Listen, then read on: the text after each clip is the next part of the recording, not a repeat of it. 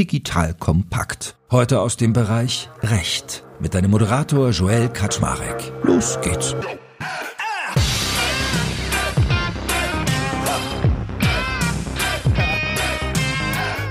Hallo Leute, mein Name ist Joel Kaczmarek. Ich bin der Geschäftsführer von Digital Kompakt und heute geht es um die Zukunft. Nämlich in dem Fall der Menschen, die vielleicht zurückbleiben, wenn man selbst nicht mehr auf diesem Planeten weilt, weil wir wollen heute über die Vorsorge für UnternehmerInnen sprechen. Also, wenn ich nämlich unternehmerisch tätig bin, habe ich ja vielleicht gewisse Werte geschaffen. Das können Firmenkonstrukte sein, das kann Geld sein, das können andere Vermögensanlagen sein, allerlei Dinge. Und was passiert eigentlich, wenn meine Verwandten das übernehmen sollen? Also wir haben ganz viele Fragen auf einmal eigentlich heute. Wir werden darüber reden, wie soll ich mit Vollmachten umgehen, wenn ich ins Krankenhaus komme, was Schlimmes passiert? Was regel ich im Testament? Wie gehe ich eigentlich in Sachen Eheverträge um? Und was passiert, wenn ich all das irgendwie nicht gemacht habe? Aber ganz wichtig ist mir heute, dass wir eigentlich auch mal darüber reden, was für ein Lebensmodell verbindet sich eigentlich mit diesen Fragen. Weil meine heutige Gesprächspartnerin war diejenige, die mir beigebracht hat, dass Geld auch eine Last sein kann. Wir alle streben ja irgendwie immer nach Wohlstand, aber das Vermögen auch wirklich zur Belastung werden kann, das werdet ihr heute, glaube ich, aus der heutigen Folge auch noch mitnehmen. That being said. Wen habe ich denn heute eigentlich Spannendes da?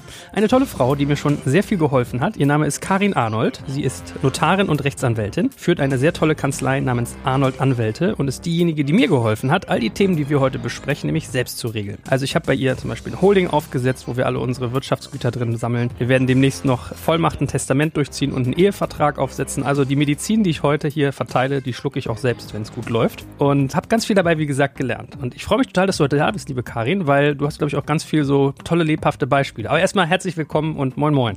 Vielen Dank, Joel, für diese nette Einführung. Ich freue mich sehr, hier zu sein. Sag doch noch mal ganz kurz einen Satz zu dir oder beziehungsweise vielleicht einen Disclaimer noch vorneweg. Du und ich machen hier keine Rechtsberatung, finde ich immer wichtig, den Leuten zu sagen.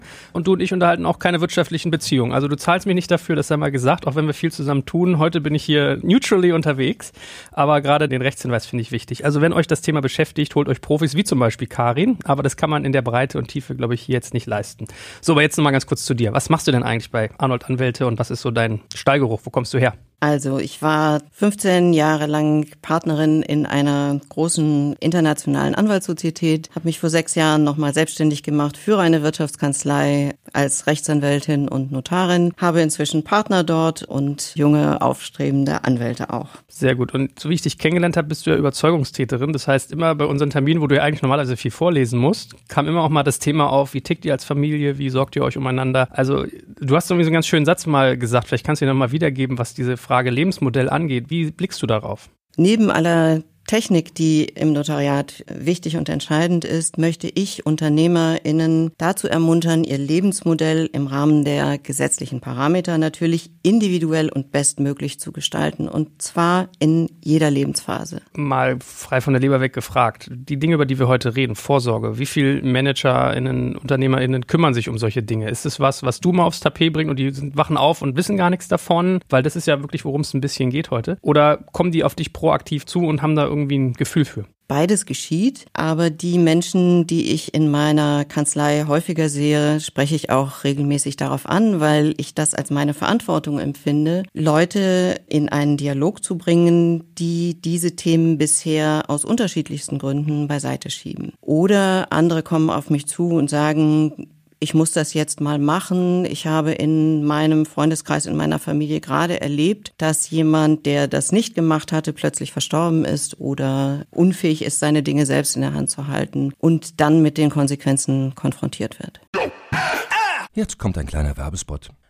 Aufgepasst! Wusstest du, dass HR-Teams heutzutage mit mehr Aufgaben denn je konfrontiert sind? In der aktuellen Studie HR Trends, die Zukunft der Personalarbeit 2024 von Sage, wurden HR-Teams aus sieben verschiedenen Ländern und über 20 Branchen befragt, um top aktuelle Insights in der Entwicklung des Personalwesens zu geben. Sage entwickelt HR-Tools und Software für dein Unternehmen, um Lohnabrechnungen, Personalmanagement, Buchhaltung und mehr zu vereinfachen. So, und die Studie von Sage zeigt unter anderem, dass ganze 91% der HR-Teams angeben, dass ihre Arbeit Arbeitsbelastung im letzten Jahr zugenommen hat, aber gleichzeitig glauben 79 Prozent der Befragten, dass Automatisierung ihre Prozesse zukünftig verbessern und Zeit sparen kann. Ebenfalls spielt auch KI eine große Rolle. Derzeit nutzen etwa ein Drittel bereits Chatbots wie ChatGPT in ihren Prozessen und circa drei Viertel der PersonalleiterInnen sind sich bereits sicher, dass KI die Arbeitsweise im HR revolutionieren wird. Du merkst, die Studie ist vollgepackt mit Statistiken, überraschenden Erkenntnissen und Tipps für HR-Führungskräfte, die vorankommen wollen und zeigt eine Momentaufnahme der sich stetig wandelnden Rolle von HR heute. Am besten schaust du dir die Studie HR-Trends, die Zukunft der Personalarbeit 2024 selbst an. Unter digitalkompakt.de slash Sage, S-A-G-E, kannst du sie dir komplett kostenlos herunterladen. Und wie immer findest du alle Infos auch auf unserer Sponsorenseite unter digitalkompakt.de slash Sponsoren. Werbung Ende. Und das sollten wir jetzt mal schärfen, weil wenn du gerade Lebensmodell sagst, das klingt ja noch sehr abstrakt. Was meinst du denn zum Beispiel, wenn du sagst, Vermögen kann auch eine Last sein? Weil ich finde, das ist mal ein ganz interessanter Flock, den man am Anfang mal in den Boden hauen kann. Wieso ist das so? Die meisten Leute würden sagen, wieso, wenn ich reich bin, habe ich keine Sorgen mehr. Das stimmt ja auch, aber nicht nur. Also ich denke, am Anfang einer unternehmerischen Tätigkeit ist jeder froh über seinen Erfolg und das bleibt sicher auch so. Aber in dem Moment, wo ich Vermögen habe, muss ich auch immer sehen, meine Struktur ist einfach komplexer geworden. Ich muss mir Gedanken darüber machen, wer übernimmt denn mit mir zusammen die Verantwortung, sowohl unternehmerisch als auch in all den Fragen, die sich daraus ergeben können. Wie organisiere ich eigentlich einen Ausfall, den ich selber zu beklagen habe? Ich liege im Krankenhaus, ich liege im Koma, ich hatte einen Unfall, ich kann nicht handeln, aus welchen Gründen auch immer. Was soll dann geschehen? Wie wird das Vermögen angelegt? Eine riesige Frage. Das haben wir alle nicht gelernt in der Schule. Also wo bekommen wir es her? Wir brauchen Experten, die uns uns an die Seite gestellt werden, die wir uns suchen, die in unserem Sinne diese Aufgaben übernehmen, die wir selber nicht übernehmen können oder wollen oder sollten. Das ist auch besonders wichtig. Vermögen heißt auch, ich muss sehen, wie geht denn meine Familie damit um, dass ich plötzlich so viel Geld zur Verfügung habe. Natürlich muss ich das mit meiner Familie besprechen, wie aber binde ich Kinder ein? Ab wann führe ich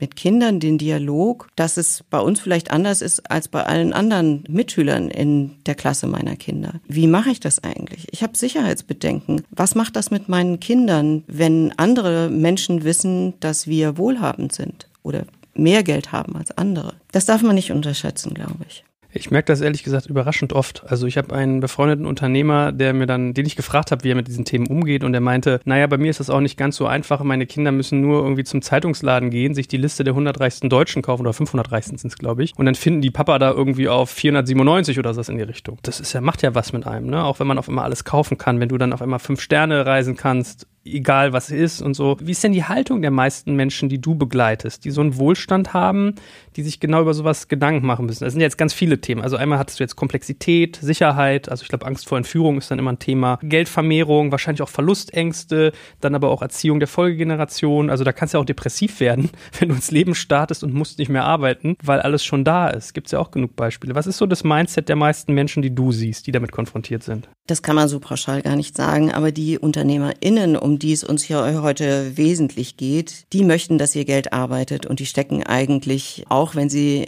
schon sehr viel Erfolg hatten, ihr Geld gerne immer wieder in ihr Unternehmen oder in ihre Unternehmungen. Die hören eigentlich damit nicht auf. Das ist, glaube ich, eher die Ausnahme. Das bedeutet aber auch einen gewissen Zwang, weil ich sagen muss, alles das, was ich habe, möchte ich in freier Entscheidung wieder in eine neue Beteiligung, ein neues Unternehmen, ein neues Projekt stecken. Und das steht insofern nicht der Familie zur Verfügung. Muss ich das diskutieren? Entscheide ich das alleine? Habe ich einen Ehevertrag, der mir diese Freiheiten lässt? Oder muss ich vielleicht noch einen Ehepartner fragen? Das erlebe ich recht häufig. Und auf der anderen Seite, natürlich gibt es auch das Modell, dass man sagt, also in den Sommermonaten reise ich und im Winter bin ich da und da. Ich habe mir hier ein Haus gekauft und dort ein Haus gekauft und reise von Ort zu Ort. Und das bekommen meine Kinder natürlich mit. Ich bin dann keine Mutter, kein Vater, der morgens um acht das Haus verlässt und abends um sechs wiederkommt, sondern mein Lebensmodell ist eben anders und das muss ich auch natürlich meiner Familie, meinen Kindern erklären. Was mir da auch so in den Kopf kommt, wir haben jetzt drüber geredet, was mit den Nachkommen ist, aber wenn du sagst Lebensmodell, Rollen spielen ja auch oft eine Rolle. Wie ist das denn zum Beispiel, hast du mal Fälle erlebt, wo die Frau sehr erfolgreich ist und der Mann nicht? Das macht ja auch einmal auch was, wenn so diese typischen tradierten, vielleicht als Kind vorgelebten Rollenbilder auf einmal ganz anders gedreht werden, weil der Erfolg im Leben sich geändert hat. Hast du da irgendwie mal ein schönes Beispiel?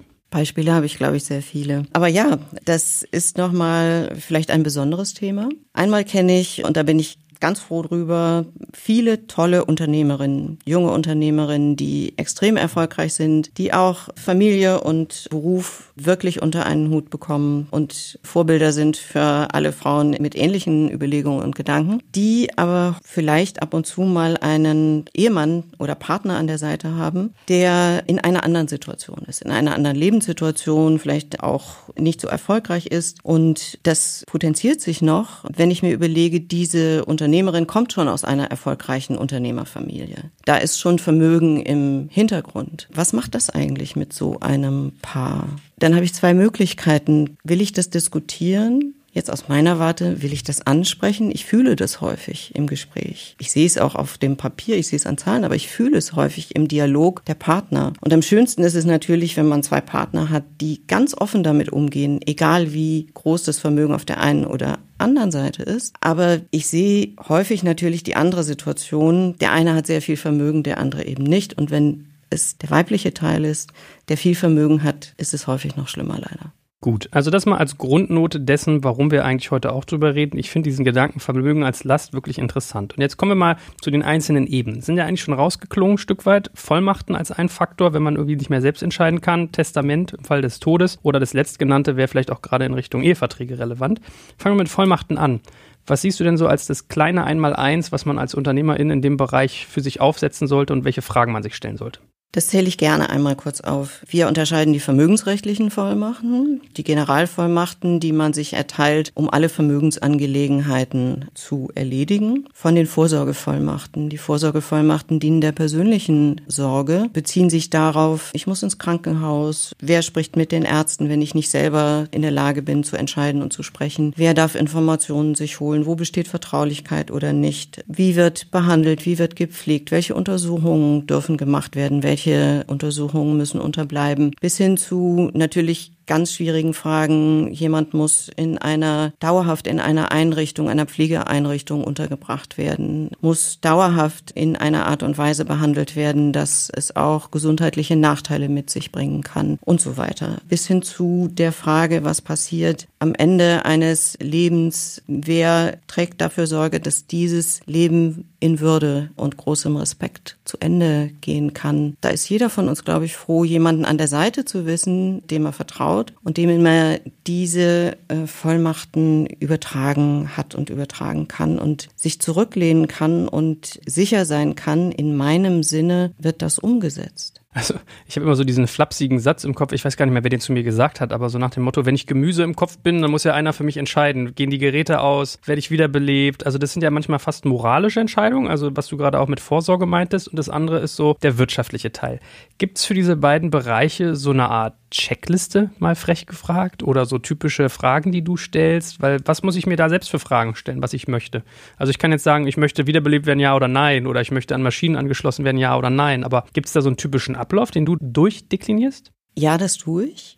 Ich habe eine Vorstellung davon, welche Fragen eine Rolle spielen. Wir haben aufgrund von Entwicklungen, Mustern, die Kammern rausgeben und Verbände eine sehr gute Vorstellung davon auch, wie das in der Praxis im Krankenhaus beim Arzt etc. gelebt wird. Wir sind keine Ärzte, wir können das also sowieso nur bedingt einschätzen, aber wir wissen, wie rechtliche Grenzen gesetzt sind und wo wir eben diese Grenzen ausloten müssen. Ist das gewollt oder ist es nicht? Bestimmte Medikamente Medikamente, bestimmte Untersuchungen, bestimmte Behandlungen. Dazu stelle ich Fragen und die werden meistens im Gespräch gut entwickelt und meistens haben die Menschen, die zu mir kommen und das machen wollen, auch schon eine konkrete Vorstellung, wie das aussieht. Denn die meisten haben sich schon mal irgendwo erkundigt, haben schon mal was aus dem Internet runtergeladen, das bei Freunden gesehen, in der Familie erlebt solche Dinge. Ich will das aber auch noch konkreter haben. Wenn ich uns jetzt zuhöre und möchte mal einen ersten Eindruck gewinnen, bevor ich irgendwie zu dir komme und mich professionell beraten lasse beispielsweise, was sind denn erste Quellen, die du so empfiehlst? Also wo kann ich nach sowas gucken? Weil ich habe mir mal so eine Vorlage runtergeladen von einem Dienst, der eigentlich so Beerdigung, glaube ich, macht, ganz lustig. Was ist denn dann ein guter Angang für den Anfang? Natürlich gibt's Muster, die ich mir im Internet runterladen kann. Ich kann das bei der Bundesnotarkammer machen und die einzelnen Kammern der Bezirke, die verweisen entweder auf die gängigen Muster und es gibt auch sicherlich ein Muster, was ich bei meinem Arzt abfragen könnte oder ähnliches. Die meisten laden sich was aus dem Internet runter, was, wenn es von den Kammern stammt, vollständig und richtig ist im Grundsatz. Und ich meine mal ganz naiv gefragt, wie halte ich das dann fest? Also brauche ich da jemanden wie dich in deiner Notarrolle? Muss ich das notariell irgendwie beglaubigen? Reicht da ein normaler Vertrag, den ich einfach schließe? Ist es wie eine Willenserklärung? Was setze ich da eigentlich juristisch auf? Formell gesprochen. Ich empfehle, zum Notar, zur Notarin zu gehen, einfach um dieses Gespräch nochmal vollständig zu führen, zu wissen, was ist rechtlich damit verbunden, wenn ich solche Vollmachten erteile.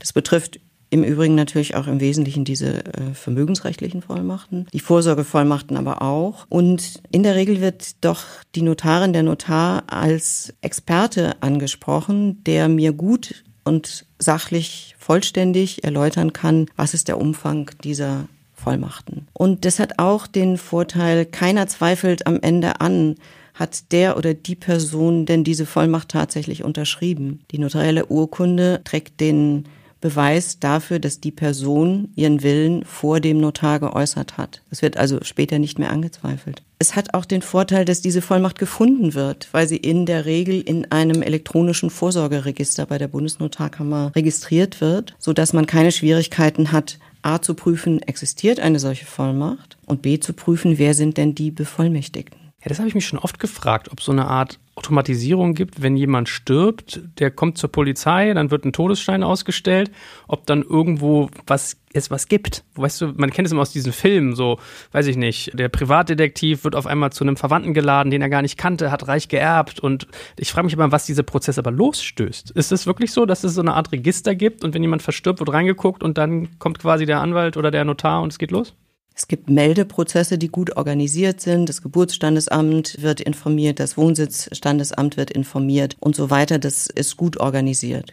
Gut, und dann ist der erste Haken dahinter, also ist das wirklich die Person, die das wollte? Das fange ich ab, indem ich beim Notar sitze, weil dann habe ich quasi auch die unabhängige Quelle, die das belegt. Das andere, gerade wenn wir gleich zum Thema Testament kommen, ist ja irgendwie immer, dass gerne mal angefochten wird, ob die Leute im Vollbesitz ihrer geistigen Kräfte waren. Also wenn jemand so was mal ein Dokument nicht gefällt, dann wird ja gerne mal hinterfragt, hat er noch alle Daten am Zaun gehabt, der Kollege oder die Kollegin. Was ist denn da so das empfehlenswerte Vorgehen? Weil du kannst ja, glaube ich, als Notarin jetzt nicht sagen, ich prüfe mal ihren Geisteszustand. Der wird vernünftig wirken auf dich, aber du bist ja kein Psychologe oder so.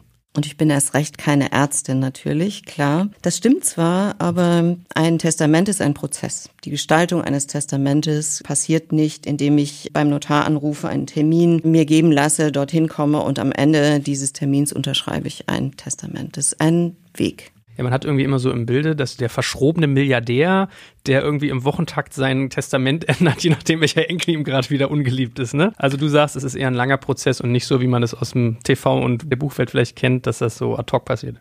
Ich hatte neulich einen älteren Unternehmer bei mir sitzen, der die 80 schon weit überschritten hatte und der sagte, naja, ich glaube, ich beobachte meine Kinder noch mal ein paar Jahre. Und das hat mich total erstaunt, weil der das Gefühl hatte für sich, mein Testament, das habe ich gemacht, das war auch alles sehr gut organisiert, aber ich habe Zeit, in die Zukunft zu gucken und das nochmal zu ändern. Es gibt auch Menschen, die brauchen sehr lange auf diesem Weg, was will ich denn endgültig festlegen? Die sind so aufgestellt, dass sie sagen, ich möchte erst noch mal das Vermögen genau erfassen. Ich mache noch ein paar Fotos, dann mache ich noch eine Bewertung. Vielleicht verändert sich auch noch mal mein Portfolio. Ich verkaufe noch mal eine Immobilie, kaufe was anderes dazu. Und die über diesen Prozess, das habe ich leider mehrfach schon erlebt, erkranken. Und Krankheit kann bedeuten, ich kann morgen nicht mehr sprechen, übermorgen nicht mehr laufen, am Tag danach nicht mehr denken und an diesem Tag spätestens kann ich mein Testament nicht mehr machen. Das sind für mich schlimme Erkenntnisse gewesen, auch dass kein Testament zu machen auch ein Testament ist. Dann überlasse ich alles der gesetzlichen Vorgabe und dem gesetzlichen Leitbild. Mal noch ganz kurz abschließend zum Thema Vollmachten. Was mache ich denn, wenn ich niemanden habe, den ich bevollmächtigen könnte? Also der super erfolgreiche Workaholic, männlich oder weiblich, der aber keine Familie hat, keine Nachkommen, gerade keine Freundin, kann ich auch irgendwie neutrale Menschen bevollmächtigen oder stellen? Oder wenn ich es komplett ausgelassen habe, was passiert dann? Das ist eine ganz wichtige Frage. Da kommen wir vielleicht auch zu der Frage, wer ist denn qualifiziert, ein Vollmachtnehmer zu sein? Erstmal natürlich der Mensch, der mir am nächsten steht und dem ich vertraue. Der Mensch, mit dem ich zusammenarbeite, den ich als verlässlichen Partner kennengelernt habe. Vielleicht eine etwas neutralere Person, die mit solchen Fragen befasst ist, mein Steuerberater, mein Anwalt, mein Notar vielleicht. Oder ist es mein Nachbar? Aber vielleicht verstehe ich mich mit meinem Nachbar auch in Zukunft nicht mehr so gut. Oder mein bester Freund. Oder ich habe keine Freunde, ich habe keine Familie, die ich dafür vorsehen würde. Dann muss ich mich, glaube ich, entscheiden. Und oft hält es sich die Waage zwischen, ich möchte meine ganz vertraute Person, weil ich denke, die kennt mich am besten. Oder ich nehme einen Experten, der das sachlich betrachtet. Und das hat auch Vorteile. Das hat große Vorteile, weil die mir sehr nahestehende Person vielleicht gar nicht am Ende des Tages die Entscheidung trifft, die zu meinem Wohl das Beste wäre, sondern eher die Person, die sagt, ich kümmere mich um alles, mach dir keine Sorgen, ich lass dich gehen jetzt. Ja, ich habe auch gerade gedacht, man will irgendwie immer seinen Partner, seine Partnerin vermeintlich, aber ist ja auch irgendwie eine super undankbare Lage, wenn du eigentlich völlig erschüttert bist und musst dann entscheiden, wird der jetzt beatmet, der Kollege, oder nicht. Machen es viele Menschen, dass die zum Beispiel dich oder ihren Steuerberater oder ihren Anwalt mit sowas versehen? Manchmal hat man ja auch mehrere Bevollmächtigte, um beides abzudecken, sowohl das höchstpersönliche als auch das eher sachliche. Und man vereinbart, diese Personen müssen sich miteinander verständigen, um zu einer Einigung zu kommen. Und wir dürfen in dem Prozess ja auch nie die Ärzte vergessen. Die sind auch die Gesprächspartner und die Ärzte sind in der Regel auch froh, wenn es Vollmachten gibt, damit sie Dinge mit den Vollmachtgebern besprechen können. Man muss auch sagen, wenn ich einmal diese Vollmacht gemacht habe, heute im Jahr 2022, vielleicht denke ich im Jahr 2024 anders. Vielleicht haben sich meine Lebensverhältnisse geändert. Also ich muss, wenn ich die Vollmacht mal mache, auch immer wieder mal drauf gucken, was für alle Themen in unserem Vorsorgekreis, den wir aufzeigen, gilt. Das für die anderen vielleicht noch mehr, aber das müssen wir unbedingt tun. Und was meine Erfahrung auch ist, ist, dass Menschen, die dann in dieser kritischen Situation sind, öfter nochmal ihre Meinung ändern dass man sich nichts sehnlicher wünscht, als noch einen weiteren Versuch mit einer weiteren Behandlung, einem neuen Medikament zu unternehmen, um eben nicht jetzt schon sterben zu müssen. Jetzt kommt ein kleiner Werbespot. Aufgepasst. Du kennst es doch sicherlich auch. Der Frühling ist im vollen Gange, es müsste mal wieder geputzt werden oder auch ausgemistet. Also wir haben das Thema auf jeden Fall gerade, denn nach unserem großen Live-Treffen von unserem Business Club Makers and Shakers missten wir gerade unseren ganzen Keller aus und dabei gibt es auch Dinge, da habe ich gar keine Lust, die aufwendig ins Internet zu stellen, sondern suche Hilfe. Und zwar haben wir da einen spannenden Partner, den kennst du bestimmt auch schon, denn mit Rebuy kannst du deine gebrauchten Artikel, wie zum Beispiel Bücher, Musik, Filme oder Technik wie Smartphones, HiFi und vieles mehr verkaufen. Komplett stressfrei, ohne lästiges Erstellen von Anzeigen und vor allem ohne stressige Kommunikation mit KäuferInnen. In nur 30 Sekunden findest du heraus, wie viel Geld du für deine Artikel bekommst und wenn dein Artikel im Lager von Rebuy angekommen ist, bekommst du das Geld ganz automatisch schon sechs Tage später ausgezahlt. Also, mach's wie wir, spar dir doch einfach das Text- und Abfotografieren deiner Schätze und besuche direkt Rebuy. Unter digitalkompakt.de slash Rebuy habe ich dir eine Weiterleitung eingerichtet und alle Infos findest du wie immer auch auf unserer Sponsorenseite unter digitalkompakt.de slash Sponsoren. Werbung Ende. Ja, ich habe auch gerade gedacht, wenn man das seiner Frau die Vollmacht gibt und zwei Jahre später hat man eine Affäre, die kriegt das raus, dann ist die vielleicht nicht mehr so die gute Person, das zu entscheiden. Ist es eigentlich was Unidirektionales? Also kann ich sagen, ich bevollmächtige A, B, C und ich entscheide das und dann sind die bevollmächtigt oder müssen die das auch annehmen? Also brauche ich quasi ihr Einverständnis, dass ich sie bevollmächtigen darf? Ich kann die Vollmacht erteilen und derjenige, der sie erteilt bekommt, kann sagen, ich akzeptiere das, dann bin ich der Vollmachtnehmer oder ich lehne das ab, dann geht die Vollmacht ins Leere. Und wenn ich nichts getan habe, was passiert dann, wenn ich keine Vollmacht habe? Wenn ich keine Vollmacht habe, dann bis zu einem gewissen Grad und in den üblichen Fragen entscheiden die Ärzte allein oder konsultieren die Familie, wenn Familie vorhanden ist, wenn keine Familie vorhanden ist. Dann werden die Ärzte das alleine entscheiden, bis hin zu der Tatsache, dass für gewisse Entscheidungen eine Zustimmung des Gerichts erforderlich ist und unter Umständen ein Betreuer bestellt wird vom Gericht. Das sind fremde Personen, die das sicher professionell richtig und gut machen, aber sie sind fremd und sie kennen mich nicht, also machen sie es im besten professionellen Gewissen. Gut. Zweites großes Thema Testament. Also für den Fall, dass ich versterbe. Gefühlt könnten wir doch da wahrscheinlich eine Stunde drüber reden, über Ausgestaltung, oder? Ist es ein relativ standardisierter Prozess, was damit passiert? Für mich ist Testament ein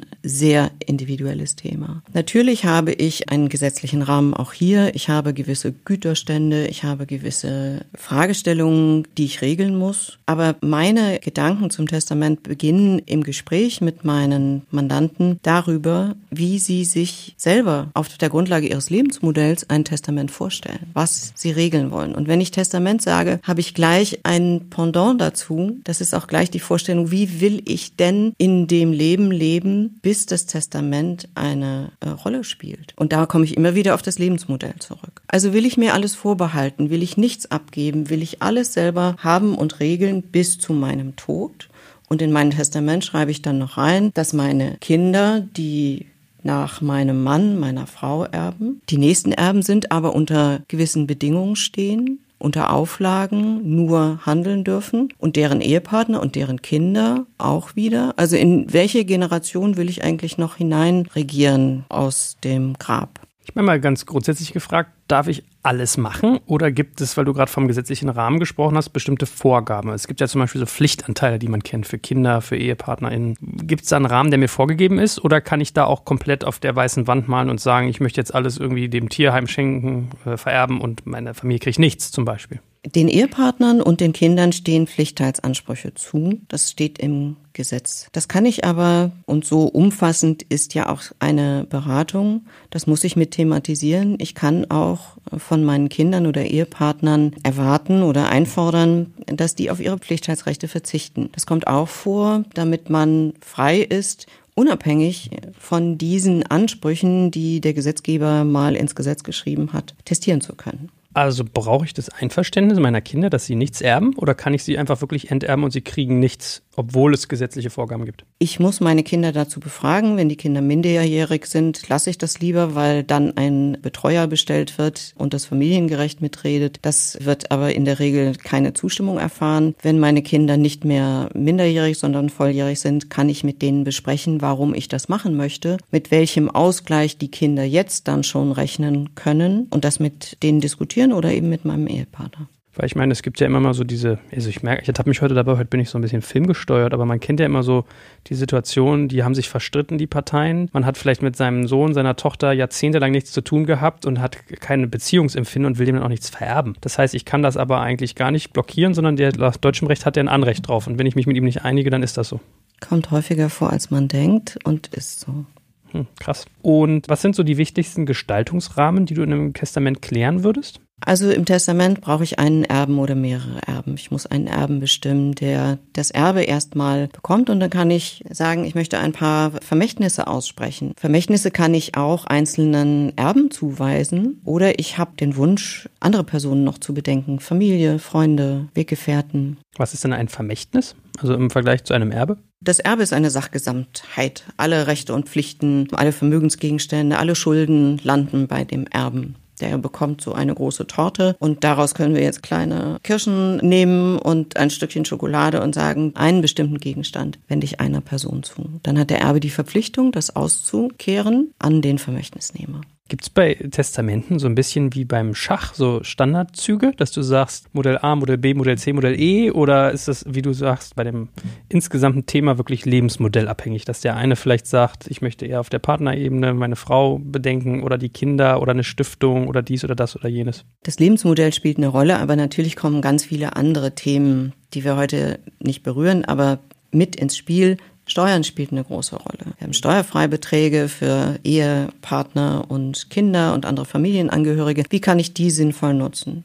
Das ist für mich aber wiederum auch eine Frage, die eigentlich viel früher schon ins Spiel kommt, nämlich auf dem ganz langen Weg meiner erfolgreichen Unternehmerschaft schon eine große Rolle spielen. Habe ich vielleicht Gesellschaften errichtet, wo ich jetzt nur noch Anteile an Gesellschaften übertrage? Das hat vielleicht andere Auswirkungen, als wenn ich Immobilien oder Bargeld oder andere Vermögensgegenstände im Erbe habe übertrage. Welche Vermögensklassen sind vielleicht ausgenommen von einer Besteuerung etc. Das muss ich sicher mit einem versierten Steuerberater entwickeln und immer auch wieder justieren. Weil ich meine, ich habe es auch in meiner Familie schon beobachtet, dass dann irgendwie zum Beispiel so ein Haus schon 25 Jahre vorher in Teilen überschrieben wird. Mit, was ist denn eine Schenkungssteuer, die man berücksichtigt?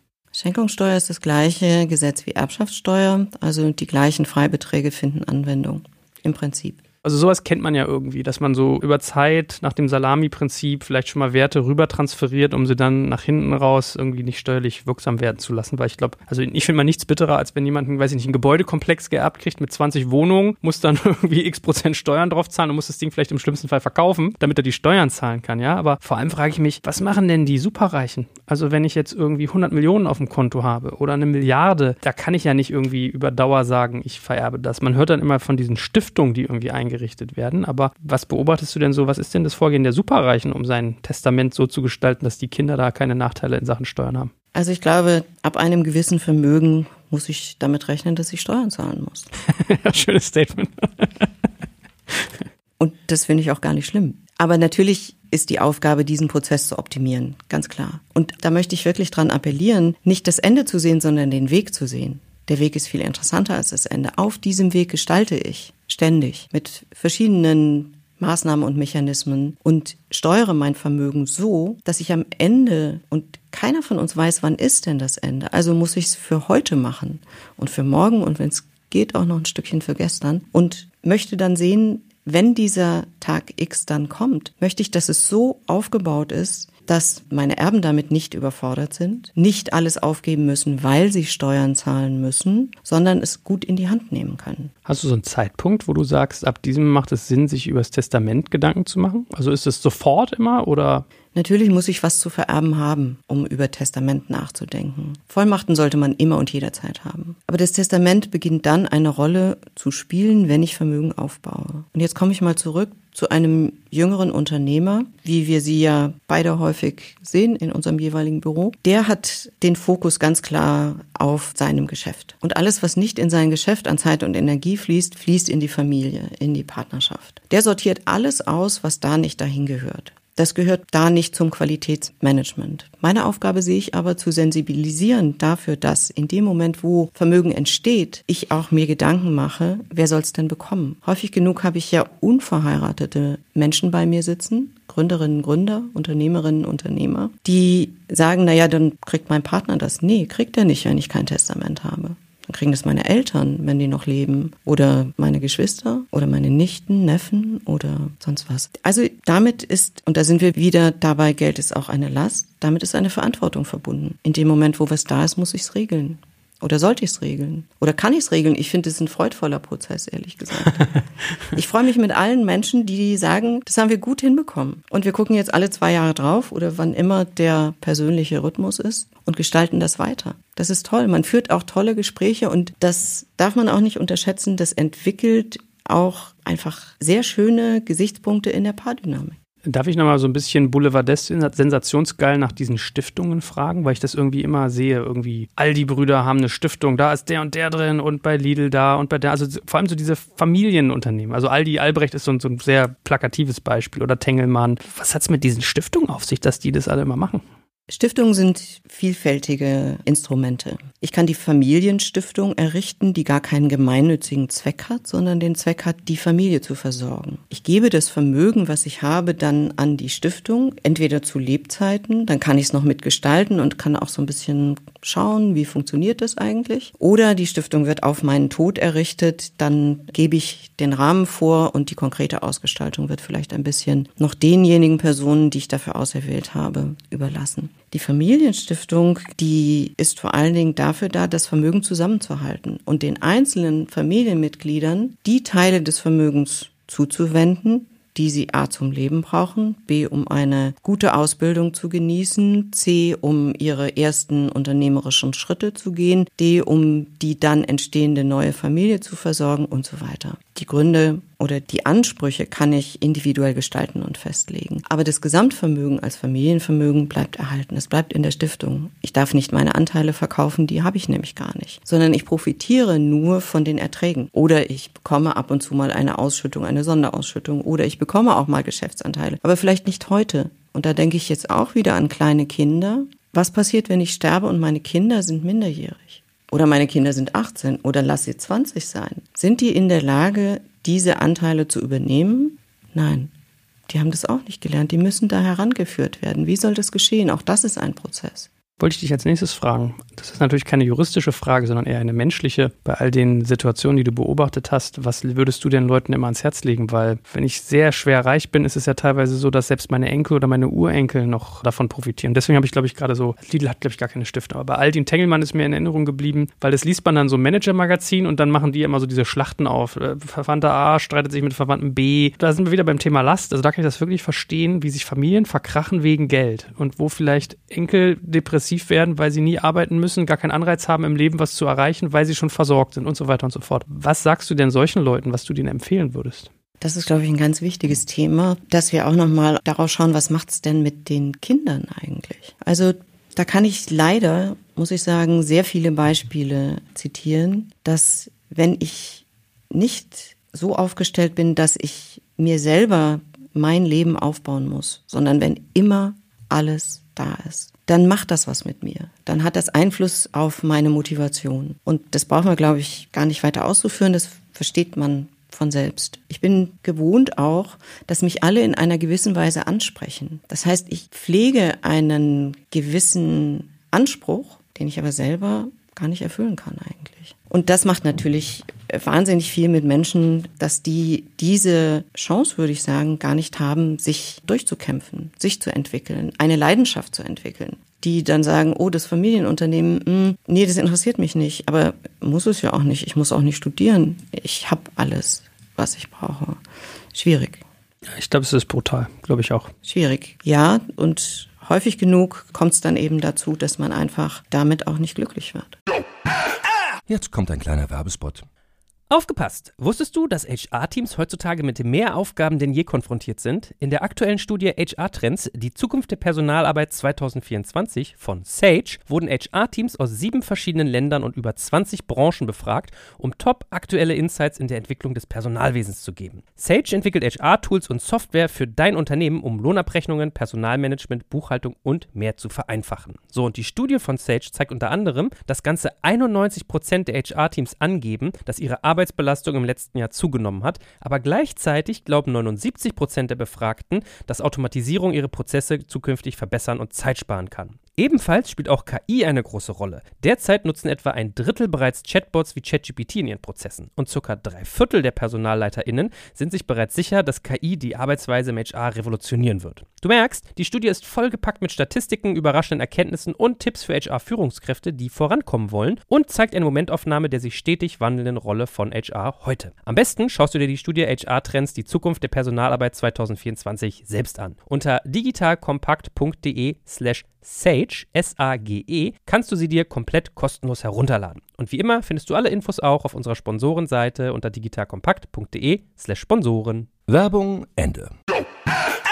Gut, dritte große Säule Eheverträge. Also ich weiß, ich habe mal eine ganze Folge dazu schon gemacht, deswegen vielleicht müssen wir an der Stelle gar nicht so tief gehen, aber ich finde, die wichtigsten Basics sollte man schon abgebildet haben. Was ist denn so das kleine Einmaleins in Sachen Ehevertrag? Also auch für mich steht da am Anfang wieder die Frage nach dem Lebensmodell. Am Anfang sind zwei, die haben nichts. Plötzlich hat der eine viel, weil er ein erfolgreicher Unternehmer wird. Der andere hat weniger, weil er seinen Beruf weitergeführt hat, aber nicht diesen Sprung gemacht hat. Beide kümmern sich um die Familie. Der eine, der mehr Zeit hat, kümmert sich mehr. Der andere, der weniger Zeit hat, kümmert sich weniger. Am Anfang sind sich beide einig. Wir werfen alles in einen Topf. Wenn das Vermögen in so unterschiedlicher Geschwindigkeit wächst und auch überproportional wächst, entgegen aller Erwartungen, die beide am Anfang hatten, stellt sich irgendwann die Frage, wollen wir das ein bisschen mal ausgleichen und wollen wir uns mal darüber unterhalten, was das eigentlich für uns jetzt bedeutet. Gar nicht so sehr für den Fall, wir lassen uns scheiden, sondern eher auch für den Fall, was macht das eigentlich mit uns? Fühlt sich der eine benachteiligt, weniger wert? Oder sagt er, wir haben das vereinbart, wir teilen alles, egal wie viel das ist? Und wächst bei dem anderen nicht eigentlich dann die Vorstellung, klar will ich was teilen, aber doch nicht alles von diesem Riesenberg, der sich da aufgetürmt hat? Oder wie mache ich das eigentlich? Und das diskutiert jeder unterschiedlich. Wichtig ist, dass man darüber spricht, glaube ich. Will man dann vielleicht für die Zukunft den ehrlichen Güterstand verändern, wenn ich keinen Ehevertrag gemacht habe, Zugewinngemeinschaft, alles in einen Topf, was wir vom Tag eins unserer Ehe an erwirtschaften? Oder will ich gewisse Dinge ausnehmen? Wenn ich gewisse Dinge ausnehme, passiert Folgendes, dann sage ich, ich nehme mein Unternehmen aus. Und zwar so, wie es da steht, mit der Substanz und allem. Dann kommt aber die Frage, nehme ich denn die Erträge auch aus oder fallen die wieder in den Zugewinn? Die Erträge können ganz erheblich sein. Was passiert, wenn das Unternehmen, was ich ausgenommen habe, verkauft wird? Kommt dann der Kaufpreis als Rückfluss? Kommt der, fällt der in den Zugewinn? Ja, wenn ich nichts anderes regle, ist das wahrscheinlich so. Aber das ist auch nicht gewollt. Ich muss eine ganze Kategorie von Möglichkeiten durchdenken, um zu sagen, ich modifiziere den Zugewinngemeinschaft und dann entsteht ein ganz langer Vertrag. Oder sage ich tatsächlich selbstbewusst, ich möchte Gütertrennung. Gütertrennung würde ich ja nur empfehlen bei etwa gleich starken Partnern. Wie werden die Partner gleich stark? Muss dann der eine dem anderen, auf welche Weise auch immer, möglichst steuerlich begünstigt, Vermögen übertragen? Und dann sagen wir, jetzt empfinden wir uns als jeweils abgesichert, jeweils gut gesehen, vollständig respektiert und können wir jetzt unser Lebensmodell so gestalten, dass wir sagen, jeder hat was. Und da sind wir auch beide in angemessenem Maße dran beteiligt an dem Erwerb dieses Vermögens. Und wir gehen dann mal in die Gütertrennung. Und vielleicht überlegen wir es uns in ein paar Jahren wieder anders und gehen wieder zurück in die Zugewinngemeinschaft. Meine Fälle, die ich in der Praxis diskutiere, die ausufernde Klauseln haben zur Modifizierung der Zugewinngemeinschaft, sind, solange man sich gut versteht, gut und wenn man sich nicht mehr gut versteht, schlecht. Was du gerade beschrieben hast, gibt es da nicht auch mal diese Schaukel?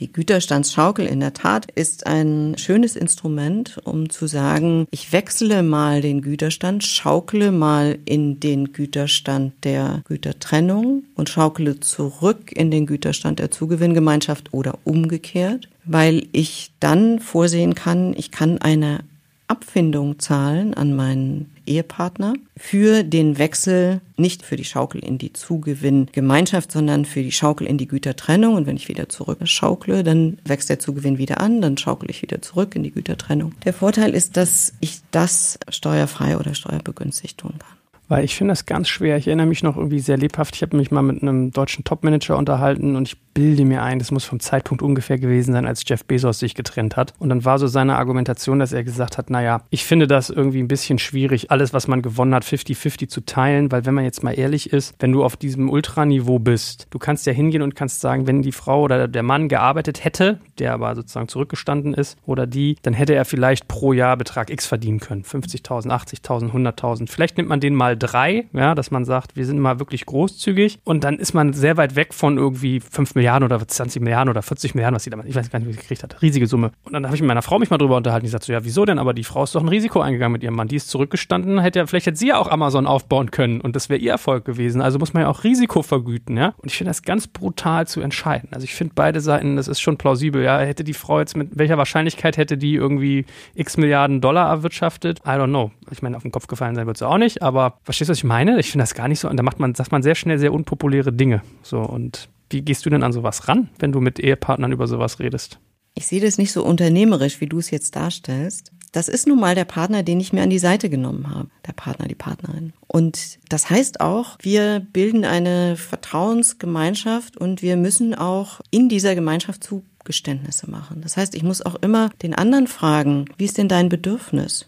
Wo brauchst du Sicherheit? Was ist für dich eine, vielleicht auch eine Summe, ein Betrag, mit dem du gut zufrieden leben könntest und sagen könntest, das passt in unsere Gemeinschaft. Es ist häufig ja so, dass die Vorstellungen sehr unterschiedlich sind. Und manchmal kann man da auch gar nichts machen. Diesen Konflikt kann ich dann manchmal gar nicht auflösen. Da braucht es dann einen anderen Profi. Aber allein in diesen Dialog zu kommen, was kannst du dir vorstellen und was brauchst du, da wundert man sich manchmal, was rauskommt. Und deswegen braucht diese Diskussion um sowohl Testament wie Ehevertrag, braucht häufig eine ganze, ganze, ganze Weile. Na, ich habe immer so den Eindruck, dass wenn man sich unter Männern unterhält, dass die Frauen immer als so der Vampir gesehen werden, weil die immer so diese Ex-Frauen-Denke im Kopf haben. Also dann hast du das eine Beispiel in der Runde, der sagt, ja, meine Frau, wir haben uns geschieden, mach bloß nicht, mach bloß Gütertrennung, la la la la. Das finde ich immer sehr eindimensional, ehrlich gesagt. Auf der anderen Seite kann ich mir das auch vorstellen, ist das auch, ich finde das sehr schwer. Also von daher, aber ich finde interessant, dass du sagst, dass man darüber reden muss und staunt, was bei rauskommt, weil ich hätte gedacht, dass jeder sagt 50-50 oder weiß ich nicht, was Vergleichbares, 40-60 oder sowas. Ist das wirklich so variabel? Variabel?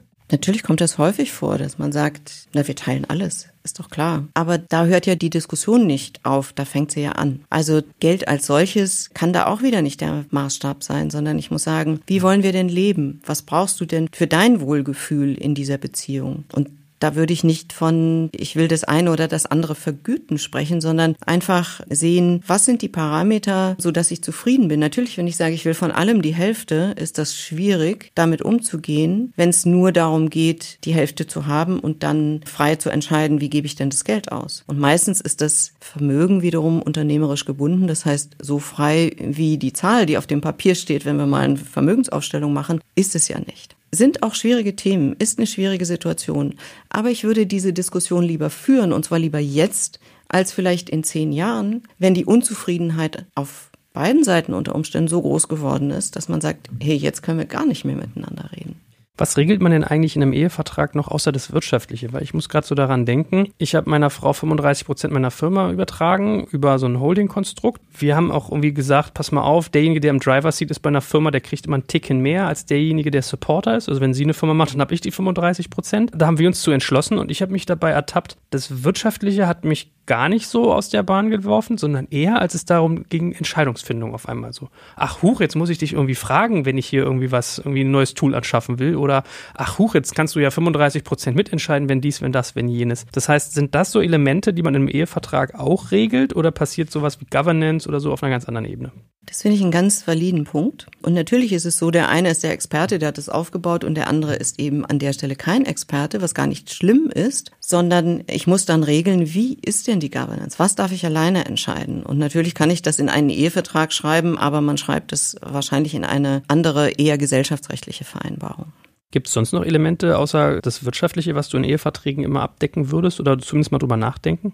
Also wir reden jetzt immer nur über den Güterstand im Moment. Wir können auch über nachehelichen Unterhalt sprechen, dass man sagt, sollten für den Fall, dass wir uns trennen sollten, soll der Partner, der ausgleichsberechtigt ist, seinen Lebensstandard beibehalten können, in einem gewissen Rahmen versorgt sein. Manche schreiben auch konkrete Zahlen rein und sagen, die äh, unterlegen, da legen wir eine Wertsicherungsklausel darunter, damit das auch immer angemessen ist. Manche schreiben rein, unsere fünf Kinder sollen auf internationale Schulen gehen können. Das kostet monatlich so und so viel, dieser Rahmen muss sichergestellt sein und so weiter. Der eine, der sich vorstellt, dass er das zur Absicherung braucht, der formuliert das ganz klar. Der andere, der sich verpflichten möchte, diese Zahlungen dann zu leisten, der zögert häufig, weil er sagt, was mache ich denn, wenn mein Geschäft schlecht läuft und wir trennen uns? Und dann muss ich monatlich so und so viel tausend Euro jeweils zur Verfügung stellen. Vielleicht kann ich das dann gar nicht. Also da spielen durchaus Ängste auf beiden Seiten eine Rolle. Brutal, ne? Wenn es um Ängste geht, sowas zu verhandeln, da möchte ich ja nicht mit dir tauschen. Stimmt, das sind schwierige Diskussionen, aber so verstehe ich meine Rolle. Ich möchte gerne wirksam sein. Ich möchte helfen, dass die Menschen, die zu mir kommen, unternehmerisch erfolgreich sind, aber alles andere drumherum auch gut regeln. Als letzten Punkt, wie führt man Dialog über all diese Themen generell? Was ist so deine Empfehlung? Weil Vollmachten ist ein unangenehmes Thema für den Betroffenen, aber auch denjenigen, der dann die Vollmacht ausüben muss, weil es ist halt echt brutal schwer, was man da entscheidet. Mit dem Tod sich auseinanderzusetzen, ist vielen Menschen sehr unangenehm und irgendwie über Beziehungen reden. Alleine Ehevertrag ist ja bei manchen schon ein Reizwort. Wie geht man sowas an, darüber zu reden? Für mich ist es keine Frage des Todes, sondern für mich ist es ganz klar eine Frage der Gestaltung meines aktuellen Lebens. Ich nehme wie jeder andere nicht gerne mein eigenes Ende in den Blick. Und daher kommt meine Abneigung, mich mit Vollmachten zu beschäftigen, mir zu überlegen, wer soll denn diese Maschine abschalten, wenn ich da ranhänge. Was will ich in mein Testament schreiben? Soll ich jetzt einen Ehevertrag machen, dann denkt der andere, ich will mich scheiden lassen morgen und so weiter. Die meisten Leute kommen und sagen, ich brauche ja gar keinen Ehevertrag. Doch, das ist Gestaltung des Lebens. Wenn ich das nicht tue, redet irgendwann der Staat mit. Und der Staat hat einen gesetzlichen Rahmen gesetzt, eine Wertevorstellung, setzt fremde Menschen ein für die Themen, die für mich höchstpersönlich sind. Das habe ich leider oft genug schon erlebt, auch weil Unfälle passiert sind in jungen Jahren und Menschen, ich habe eine gute Freundin, die leider gestorben ist, drei kleine Kinder und einen Ehemann, die hatte noch nicht daran gedacht, das alles zu regeln und da hat das Gericht jahrelang mitgeredet. Und das ist schlimm, weil man weiß, deren Vorstellung wäre anders gewesen. Um das zu erreichen, selbstbestimmt, ähm, in einem guten Dialog, in einer dadurch beförderten Entwicklung der Partnerschaft, der Familie, einen Beitrag zu leisten und zu helfen, dass das gut gelingt, das ist für mich großartig. Das mache ich total gerne. Machst du das alleine oder holst du dir Hilfe? Also wenn zum Beispiel Ängste eine Rolle spielen in sich, im Sinne von Absicherung beim Ehevertrag, hast du dann so Mediatoren mit an Bord oder schickst du die auch mal zu jemandem, zum Paartherapeuten oder weiß ich nicht was? Oder ist das, dass du sagst, passt mal auf, ich gebe euch meine Expertise, ich bin derjenige, der es für euch umsetzt, aber die Findung dessen müsst ihr quasi unter euch ausmachen? Das passiert. Ich bin kein Arzt, kein Psychologe, ich bin kein Vermögensverwalter, ich bin nur eine Notarin und eine Anwältin und ich weiß, wo meine Grenzen sind. Wir kommen manchmal nicht weiter und dann geht die Empfehlung dahin, noch jemand anderen hinzuzuziehen und ich möchte gerne diejenige sein, die es dann umsetzt. Jetzt mal noch eine statistische Frage. Wie viel Prozent würdest du schätzen, deiner MandantInnen haben sich mit dem Thema auseinandergesetzt und wie viel Prozent haben es auch zu Ende gebracht? Kann ich jetzt nur aus dem Bauch sagen. Es haben viel zu wenige zu Ende gebracht bisher. Aber für mich ist es ein Prozess und ich bin auch häufig diejenige, die erinnert, bitte lasst uns nochmal gucken. Bitte schauen Sie, vernachlässigen das Thema nicht. Ich weiß, in der täglichen Arbeit geht das unter. Ich spreche mit fast allen Menschen, die zu mir kommen und nicht nur einmal, sondern häufiger als Unternehmer bei mir sind, bespreche ich mit 90 Prozent dieser Menschen diese Fragen. Und davon habe ich Prozesse, die vielleicht seit fünf, sechs Jahren schon laufen und wo ich erwarte, dass die auf jeden Fall zu einem guten Ende gebracht werden, weil dieser Prozess einfach auch dauert. Du bist mir aber ausgewichen. Wie viel Prozent haben das gemacht? Eingeschätzt 20, 10, 40? Mehr als 50 Prozent machen alle diese Dinge. Vollmachten würde ich sagen 80 bis 90 Prozent. Wir haben jetzt nicht gesprochen über die Vorsorge, die Sorgerechtsvollmacht für minderjährige Kinder, die spielt auch immer eine ganz entscheidende Rolle. Oder die Sorgerechtsverfügung. 80 bis 90 Prozent. Testamente vielleicht 50 bis 60 Prozent. Eheverträge liegt der Satz drunter, weil es einfach mehr Diskussion braucht. Okay, na mal gucken. Vielleicht haben wir heute einen Beitrag geleistet, dass das noch ein bisschen gesteigert wird. Karin, es hat viel Spaß gemacht und ich finde das eine interessante Betrachtung, zu sagen, Verträge sind da, um sich zu vertragen, sollten das Lebensmodell widerspiegeln und auch mal Vermögen als Belastung zu denken. Vielen, vielen Dank. Danke dir, Joel, hat Spaß gemacht. Danke fürs Zuhören beim Digital Kompakt Podcast. Du merkst, hier ziehst du massig Wissen für dich und dein Unternehmen heraus. Wenn du mit uns noch erfolgreicher werden möchtest, abonniere uns auf den gängigen Podcast-Plattformen. Und hey, je größer wir werden, desto mehr Menschen können wir helfen. Also erzähl doch auch deinen Kolleginnen und Kollegen von uns. Bis zum nächsten Mal.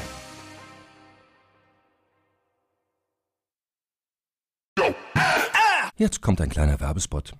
Aufgepasst! Wusstest du, dass HR-Teams heutzutage mit mehr Aufgaben denn je konfrontiert sind? In der aktuellen Studie HR Trends, die Zukunft der Personalarbeit 2024 von Sage, wurden HR-Teams aus sieben verschiedenen Ländern und über 20 Branchen befragt, um top aktuelle Insights in der Entwicklung des Personalwesens zu geben. Sage entwickelt HR-Tools und Software für dein Unternehmen, um Lohnabrechnungen, Personalmanagement, Buchhaltung und mehr zu vereinfachen. So, und die Studie von Sage zeigt unter anderem, dass ganze 91% der HR-Teams angeben, dass ihre Arbeit Arbeitsbelastung im letzten Jahr zugenommen hat, aber gleichzeitig glauben 79 Prozent der Befragten, dass Automatisierung ihre Prozesse zukünftig verbessern und Zeit sparen kann. Ebenfalls spielt auch KI eine große Rolle. Derzeit nutzen etwa ein Drittel bereits Chatbots wie ChatGPT in ihren Prozessen und circa drei Viertel der PersonalleiterInnen sind sich bereits sicher, dass KI die Arbeitsweise im HR revolutionieren wird. Du merkst, die Studie ist vollgepackt mit Statistiken, überraschenden Erkenntnissen und Tipps für HR-Führungskräfte, die vorankommen wollen und zeigt eine Momentaufnahme der sich stetig wandelnden Rolle von HR heute. Am besten schaust du dir die Studie HR-Trends, die Zukunft der Personalarbeit 2024 selbst an. Unter digitalkompakt.de slash